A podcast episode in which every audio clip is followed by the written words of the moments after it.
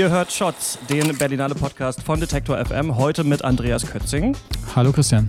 Teona Struga Mitewskas God Exists, Her Name is Petrunia, Juva Adlers The Operative und Agnieszka Hollands Mr. Jones. Außerdem äh, der Goldene Handschuh Reloaded. Ich bin Christian Eichler. Hi. Andreas, schön, dass du da bist. Letztes Jahr hat es nicht geklappt, da warst du krank, glaube ich, ne? Die letzte Berlinale ist bei mir leider komplett an die Grippe verloren gegangen, ja. ja. Aber schade. umso schöner, jetzt wieder hier zu sein. Ja, ja klar, ich freue mich, freu mich, auch. total. Und ich glaube, Detektor FM-Hörer oder auch alte Fans kennen dich noch von uns aus dem Programm oder immer von der Doc Leipzig zum Beispiel sprechen wir immer mit dir. Ähm, du bist Filmhistoriker, ne? Richtig, eigentlich hau äh, hauptberuflich kümmere ich mich um die Filmgeschichte, ja, genau. Aber nebenbei auch sehr viel filmjournalistisch noch immer ähm, unterwegs und bei mir ergänzt sich das eine immer ganz angenehm mit dem anderen, gerade hier auf der Berlinale. War hier schon filmhistorisch was zu holen? Ja, ja, ja, doch, natürlich. Ich meine, die Retrospektive bietet natürlich immer viele Anknüpfungspunkte, über Filmgeschichte zu reden. Dieses Jahr konzentriert sie sich ja hauptsächlich auf Filmemacherinnen aus beiden deutschen Staaten seit den 60er Jahren, deren Filme hier ähm, äh, zu sehen sind. Ich war eben gerade in der Retrospektive, habe dort zwei Filme von Helke Missewitz gesehen, eine DEFA-Regisseurin, die vor allem in den 80er Jahren mit einem Film sehr bekannt geworden ist, Winter AD, über mehrere Frauen äh, in der DDR. Aber sie hat darüber hinaus noch sehr viele andere Dokumentarfilme ähm, äh, gedreht. Zwei wurden jetzt gerade in der Retrospektive gezeigt. Einer über Aktfotografie ein sehr kurzer Film, nur elf Minuten lang und einer ungefähr eine Stunde über Leute, die Kohlen tragen in Berlin. Und beides sehr warmherzige Filme, beides äh, Filme, die den Protagonisten sehr, sehr nahe kommen und sehr nah an deren Lebenswelt ähm, dran sind. Da ist immer so was Konserviertes auch über DDR-Vergangenheit äh, drin. Das hat mich sehr beeindruckt. Wie ist das, so ältere Filme dann nochmal mit so einem großen Publikum zu schauen? Ja, dies wird ja e-, e extrem gut angenommen. Ne? Also die Retrospektiven sind immer voll, sind immer gut besucht. Es ist schwierig, da überhaupt Tickets zu kriegen, auch als Journalist.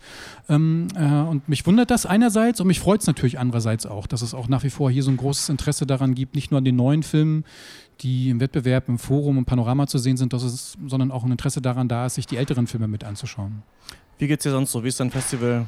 Bisher. Jetzt sind wir an Tag 4. Ja, Wie bist du drauf? also ich bin Freitag gekommen. Es ist, ähm, es ist sehr voll, es ist sehr intensiv, es ist äh, zum Teil auch sehr anstrengend. Nicht alle Filme machen Spaß. Aber so insgesamt ähm, bin ich bislang eigentlich ganz positiv ähm, angetan. Hm. Ja, ein paar gute Sachen habe ich auch gesehen. Ich bin mittlerweile in so einem komischen Stadium dass ich die Leerstellen, die manche Filme haben, so emotional mit so eigenen Erinnerungen manchmal so ausfülle. Also ich bin so ein bisschen, manchmal gehe ich so emotional ausgelaugt schon ins Kino, ne, weil in allen Filmen geht es ja auch um irgendwas, um Hungersnöte, um äh, traumatische Kindheiten, um äh, weiß ich nicht, noch ganz andere Geschichten und äh, manchmal gerät man dann so selber ins Reflektieren und dann ne, bist du kurz draußen, isst was und es geht schon wieder in die nächste Achterbahnfahrt ja. manchmal. Also das, da bin ich gerade so an dem Punkt, dass ich merke, okay, manchmal nimmt es mich ganz schön mit, auch so Filme, von denen ich das gar nicht denke vorher. Ja. Das ist ja das klassische Festivalgefühl. Ne? Also ich mache diese Berlinale jetzt seit fast äh, 20 Jahren äh, mit und man kommt hier irgendwann, so nach dem zweiten, dritten Tag, kommt man immer in so einen Flow äh, rein, wenn man tatsächlich vier, fünf Filme am, am Tag sich in den Kalender packt. Manchmal erwische ich mich dann dabei, dass ich, äh, ich weiß, ich gehe jetzt in diesen Film, aber ich weiß gar nicht mehr genau, worum geht es ja. Äh, eigentlich, was erwartet mich jetzt eigentlich da äh, gleich genau und ich hänge im Gedanken noch dem vorhergehenden Film nach. Aber das ist ja auch das Schöne, dass man hier so reinfällt in, in diese Filme und manchmal auch Sachen ähm, sieht und sich anschaut, die man vielleicht normalerweise im Kino nicht sehen würde oder ja. die vielleicht auch gar nicht mehr ins Kino kommen. Ich denke an, an Öndök zurück, den, mhm. den, ähm, den Film aus der Mongolei, der hier ja, im Wettbewerb. Fand ich furchtbar. Äh, Mochtest du den? Ja, ich mochte den Film. Ich fand ihn gar nicht furchtbar. Ich fand ihn sehr atmosphärisch und fand ihn einfach auch so ganz anders von seiner Erzählhaltung her. Wer macht denn im europäischen Erzählkino so eine, so eine Art von Film, die sich einfach erstmal natürlich über die Landschaft definiert, aber dann natürlich einfach sich auch Zeit nimmt für diese Leute in diesem, in diesem Landstrich dort. Da wird man reingelockt über so eine Leiche, die auf einmal im, mitten in der Landschaft äh, liegt und dann denkt man, es ist ein Krimi, aber es ist gar kein Krimi, sondern mhm. es ist eigentlich eine, eine Geschichte über eine ziemlich nicht, starke ja. Frau, ja, die dort irgendwie äh, lebt und allen Männern auch irgendwie was voraus hat. Nein, ich, äh, ich mochte das. Du hast auch den goldenen Handschuh gesehen, oder? Denn ähm, ich habe gestern mit Wolfgang Schmidt drüber gequatscht. Oh ja. Er kam äh, raus. Ich hatte es nicht mehr reingeschaut, war jetzt eben aber auch drin. Wie fandst du denn Fatih Akins neues Ding? Ich finde, er hat sich da ganz schön überhoben. Mhm. muss ich ganz ehrlich sagen. Also es ist ein, äh, ein Film, der dreimal halb funktioniert und in der Gänze aber nie so richtig. Es geht ja um einen Frauenmörder, Fritz Honka, der in den ähm, 70er Jahren vier Frauen, mindestens vier mhm. Frauen, vielleicht sogar mehr, umgebracht hat in Hamburg auf ziemlich bestialische Art und Weise.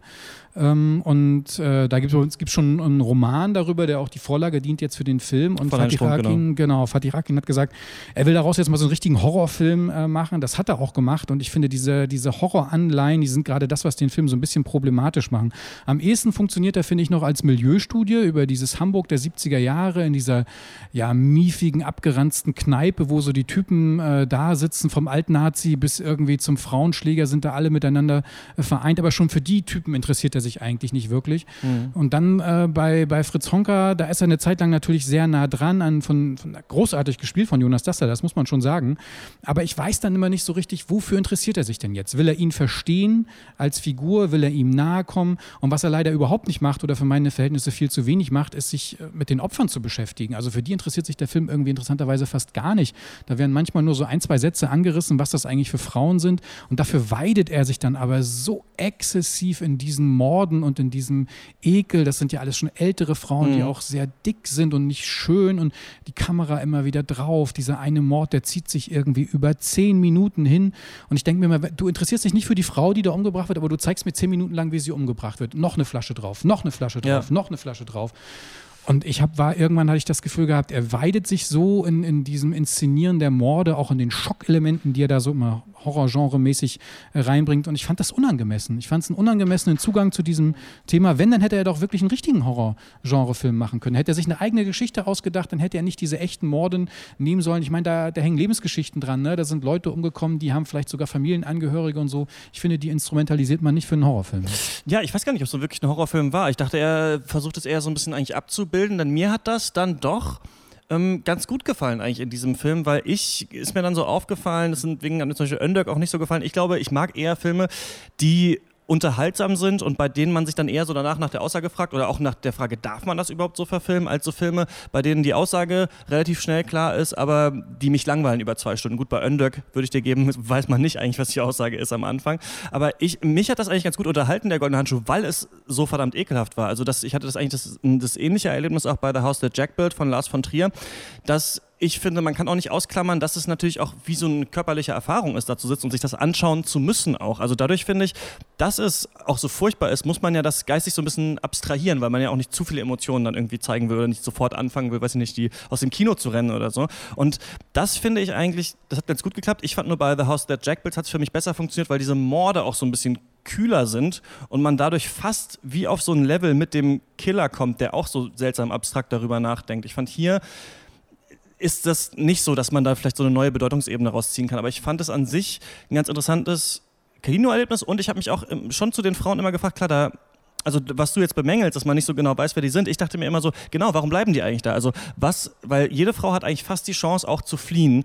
Und ich habe mich immer gefragt, warum geht sie jetzt eigentlich noch mit? Warum bleibt sie jetzt noch da? Und dann eben mir selber überlegt, gibt es dafür Indizien? Also ich hatte ein bisschen mehr Spaß an dieser Suche einfach. Ja. Ja, die sind einsam, ne? Rechnet natürlich keiner damit, dass das ein Massenmörder oder, oder ein eben, Serienkiller oder, Genau, aber rechnen nicht damit oder haben eben auch kein Geld. Ne? Also ja. haben auch nicht die finanziellen Mittel. Die eine bleibt ja dann da und putzt bei ihm, obwohl er sie schon vorher vergewaltigt hat. Also das fand ich schon ganz interessant. Ja. teilweise ist der Film den Opfern gegenüber dann aber auch schon wieder ein bisschen zynisch, ne? wenn man sich das so an, äh, anschaut, dass diese eine Frau, die die ganze Zeit plappert, der dann die Zunge rausschneidet, äh, da hat man ja fast das Gefühl, die hätte es verdient, so aus der Sicht.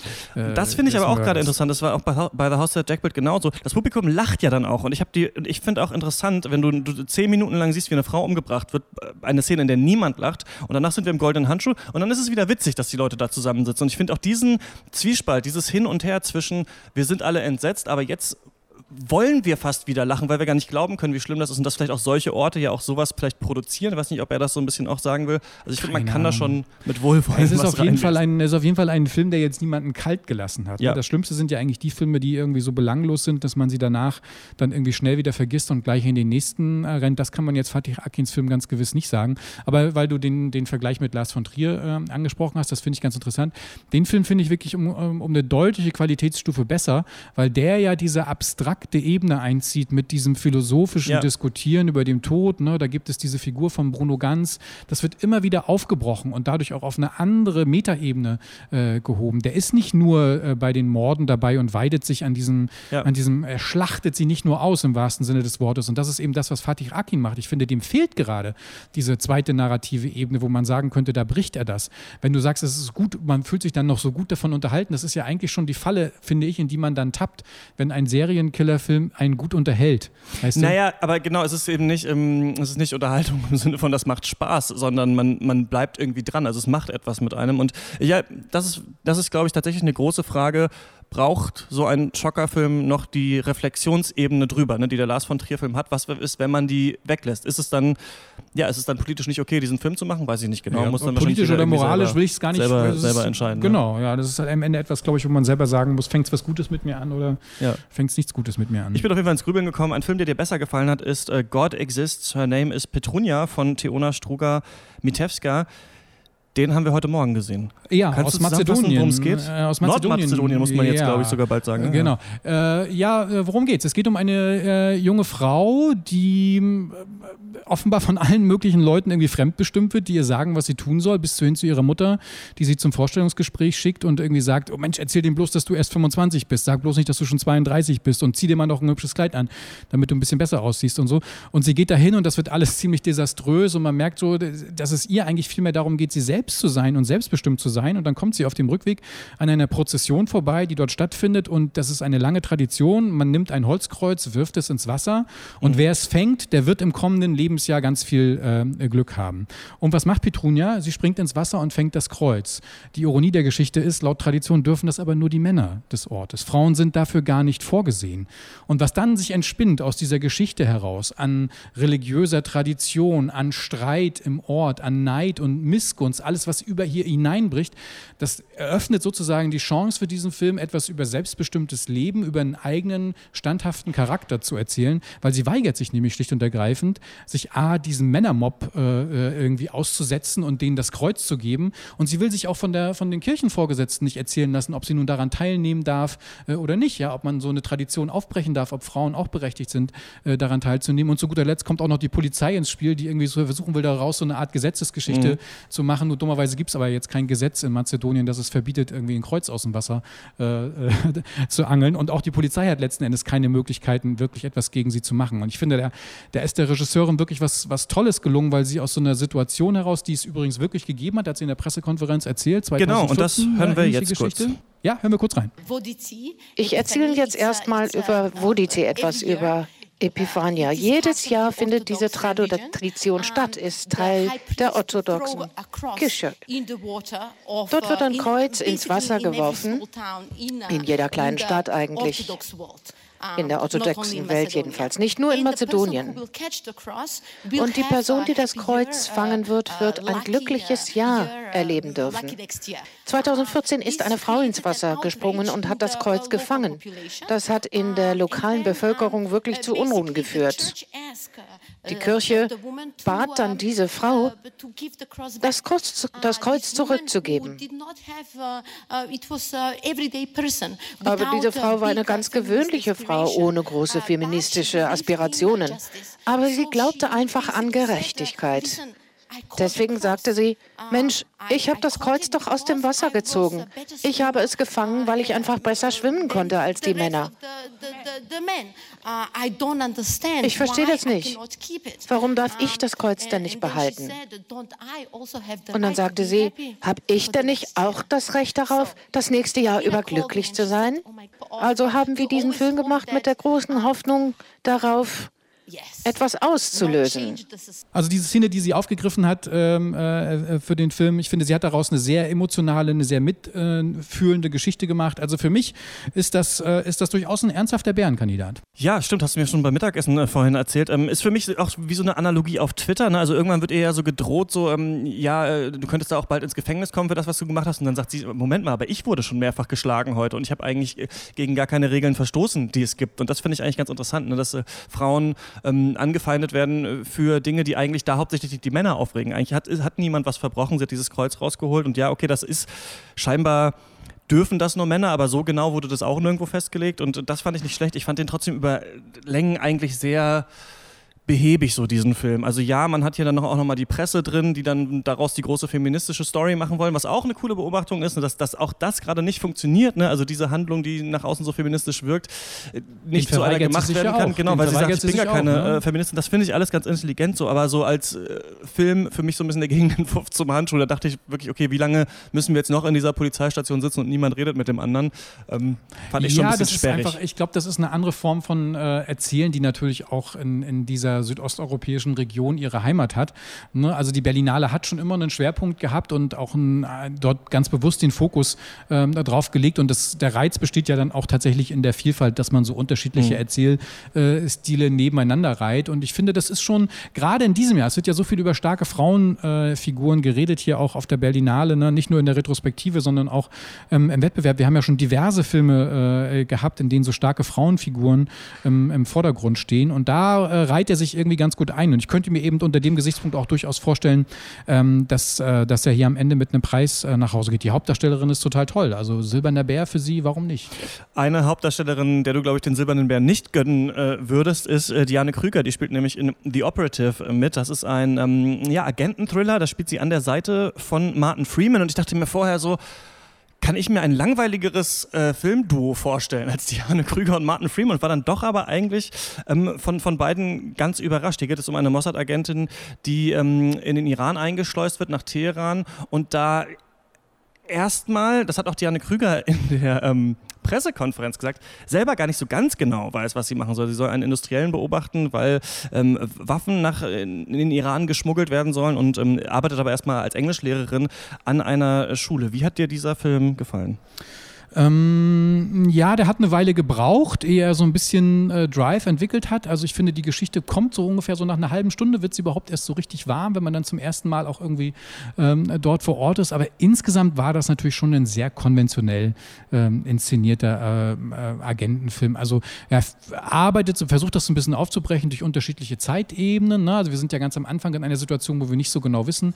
Martin Freeman von ihr informiert wird, dass sie sozusagen aussteigen will über so ein Codewort und dann wird in längeren und Rückblenden ähm, diese Geschichte erzählt. Aber so wie sie es erzählt, so wie sie vor Ort ähm, ist dort im, im, im, Iran, hatte ich zwischendurch das Gefühl, ich habe diese Geschichten alle irgendwie schon zwei, ja. drei, vier, fünf Mal in anderen ähm, äh, Kontexten äh, gesehen. Und dann macht der Film vor allem irgendwann einen Sprung diese eine Geschichte, also sie soll ja dort sozusagen eine Art Firma äh, unterwandern oder die da mhm. zumindest irgendwie mit Kontakten versehen, dass man ihnen falsche äh, Produkte für die Atomindustrie unterschmuggeln will. Aber dann auf einmal kriegt sie noch einen zweiten Auftrag und ist auf einmal noch mit einer ganz anderen Geschichte ähm, äh, unterwegs. Und das ist auch nur so spärlich dann über einen längeren Bogen wieder, wieder miteinander verbunden, sodass der Film da auch irgendwie so ein bisschen in der Mitte auseinanderfällt. Also ist wahrscheinlich daran, dass es auf einem Roman basiert. Das, das wirkte ja. für mich auf mich total so, als hätte man im Roman mehr Zeit gehabt, diese Szenen zu verknüpfen und äh, im Film sind die einfach aneinandergereiht. Da gibt es dann auch ja. noch so eine ähm, ja, fast Vergewaltigungsszene, bei der man sich auch fragt, warum ist sie jetzt genau an dieser Stelle im Film? Also hat ja. das einen Sinn ergeben oder wollte man die einfach hielt man das einfach für eine starke Szene aus dem Roman, die man noch jetzt noch mit reingeschrieben hat ins für mich ist das so ein, Für mich ist das so ein klassischer roter Teppich-Film ähm, äh, ja. mit, mit Diane Krüger Voll. und Martin Freeman, die dann heute Abend hier sind. Und, und der am Ende aber auch nicht viel reißen wird, so wie auch Sieben Tage in Entebbe im letzten Jahr, so ein Film, wo man dann nochmal die Stars, damals waren es äh, Daniel Brühl und Rosamund Pike irgendwie ja. abholt. Genau, ist ja auch außer Konkurrenz, also er kann ja gar genau. nichts gewinnen. Das macht man ja dann häufig so hier bei der Berlinale, dass dann die Filme irgendwie zwar da sind, das Starbedürfnis muss ja auch ein hm. bisschen bedient werden am roten Teppich. Na klar, es geht ja auch um das Publikum. Und insofern äh, auf diesen Wegen kommen die Filme in, in, in, in den Wettbewerb, aber ja. Das ist, das ist äh, seichte, gängige äh, Unterhaltung. Das kann man sich auch mal gut im Kino anschauen. Geht einem ganz, vor allem auf der Berlinale, finde ich, da geht einem das manchmal ganz gut rein, weil das, ähm, wenn man so denkt, ach ja, jetzt so, ein, ach, so einen lockeren Agentenfilm, das, das kann ich mir jetzt schon mal ganz gut angucken, so um 12 Uhr mittags, fand ich auch. Martin Freeman hat noch was gesagt in der Pressekonferenz, warum er in diesem Film mitgespielt hat. I liked the pace of the script. I like, you know, one, one of the things I said to Yuval early on was I, I like the fact that the screenplay wasn't begging to be liked, actually. You know I mean? It wasn't full of bombs and car chases and that, that sort of stuff. Um, it seemed, not ever having been an agent or a handler, it seemed probably about as close to the reality of that life as anything I've read. Diesen Punkt finde ich eigentlich ganz interessant, dass er äh, sagt, also das, was wir, glaube ich, beide so gesehen haben, irgendwie so viel passiert dann auch nicht oder es geht so behäbig voran.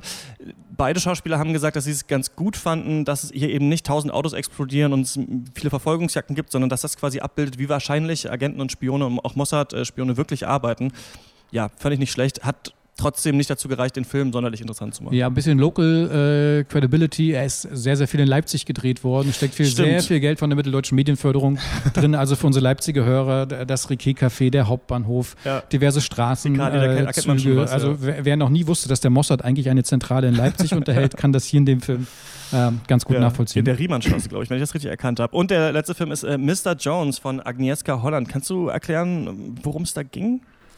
Mm, es geht um einen Diplomaten in äh, London, eben jenen Mr. Gareth Jones, äh, der im Außenministerium arbeitet und äh, gleichzeitig journalistische Kompetenzen hat und in diesem Zusammenhang auch berät dort im Außenministerium. Das spielt in den 30er Jahren und er ahnt so ein bisschen die drohenden Auseinandersetzungen ähm, vorweg, die auf den Zweiten Weltkrieg hinführen äh, werden und wird daraufhin aus dem Ministerium entlassen und begibt sich dann auf eine eigene Recherchereise, die ihn nach Moskau mhm. Äh, führt. Er hat dort einen äh, befreundeten befreundeten Kollegen, mit dem er telefoniert hat, der ihm gerade etwas erzählen will über eine Auseinandersetzung, über irgendein spannendes Thema, irgendetwas Großes kocht da gerade hoch und er macht sich auf die Suche ähm, in, in, Moskau, um das rauszufinden. Und das Ganze führt uns äh, über weite Strecken. Der Film hat irgendwie 145 Minuten, ja, sehr, sehr, sehr, sehr lang, sehr viele zu lange Minuten, ähm, führt am Ende in die Ukraine und in diese große Hungersnot und in die Situation, in der Stalin dort mehr oder weniger Tausende von Menschen hat verhungern lassen. Also die, die Versorgung Millionen mit Lebensmitteln also Holodomor ja. heißt die wohl und ähm, ich habe noch gerade nochmal nachgelesen, 3,5 bis 14,5 Millionen Menschen sollen da wohl verhungert sein insgesamt. Ja, genau, also das ist eigentlich der Kern, über den, äh, zu dem uns dieser Film thematisch hinführen wird. Er braucht dafür aber einfach Ewig. wahnsinnig also fast lange. so lang wirklich wie die Zugfahrt, glaube ich, auch da ähm, bis nach Russland. So lange dauert auch der Film. Und ich bin auch, muss ich ganz ehrlich sagen, auch äh, kurz eingenickt. Also als, äh, bevor er in die Ukraine ist, war ich, glaube ich, mal für 10 Minuten raus und dann äh, war er schon in der Ukraine.